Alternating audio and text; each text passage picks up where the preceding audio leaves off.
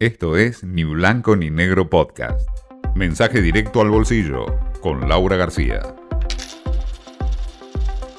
Arranca agosto y muchos están mirando qué pasa en estos primeros días del mes con el dólar solidario. Por supuesto, estamos hablando del cupo de 200 dólares que habilita el gobierno y sabemos que hay innumerables trabas y son muy pocos los que pueden acceder a bueno, esa cantidad ya de por sí más que escasa. Pero bueno, el mes pasado había aumentado ya la cantidad de gente que compró dólar solidario, aumentó un 45%. El solidario, recordemos, es el dólar oficial que viene con un recargo del 30% por el llamado impuesto país, más otro mm, recargo, que es en realidad eh, un porcentaje del 35%, que se toma a cuenta del pago de ganancias. Ahora, ¿qué pasa? Hoy se puede conseguir el dólar solidario a 168 pesos. Y esto se vuelve bastante atractivo para los que puedan, con una brecha de 12 pesos respecto del blue. O sea que se puede conseguir bastante más barato en un contexto en el que mm, muchos creen que la previa electoral va a hacer que eh, el blue, que hoy está a 180, siga subiendo.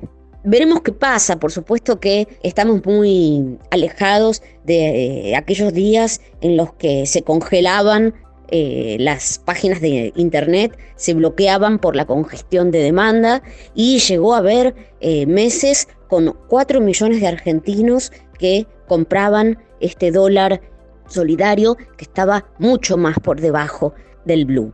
Pero bueno, ahora que está ganando atractivo, los que pueden entran al ANSES, ven si los habilita y se piensa que es muy probable que en agosto aprovechen.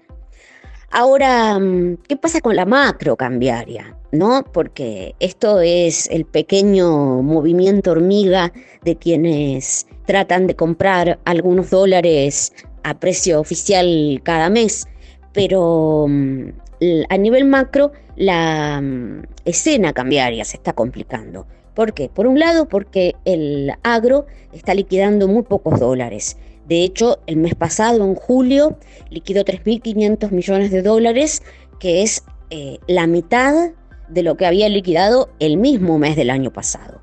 Pero también hay eh, otras señales que están mirando los analistas con preocupación y es por ejemplo que el Banco Central ya está empezando a vender divisas en el mercado. Recordemos, el Banco Central vende porque hay demasiada gente comprando y necesita enfriar un poco la cotización.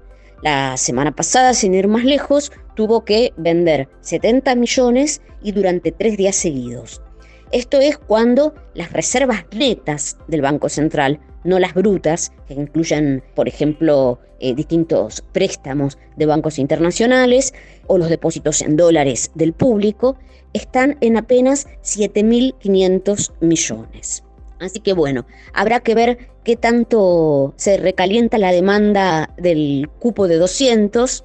Tiene un techo claramente ahí que le va a impedir eh, una explosión, pero el aumento del interés por dolarizarse es una señal que no va a pasar desapercibida para el gobierno en estos días electorales. Esto fue Ni Blanco ni Negro Podcast.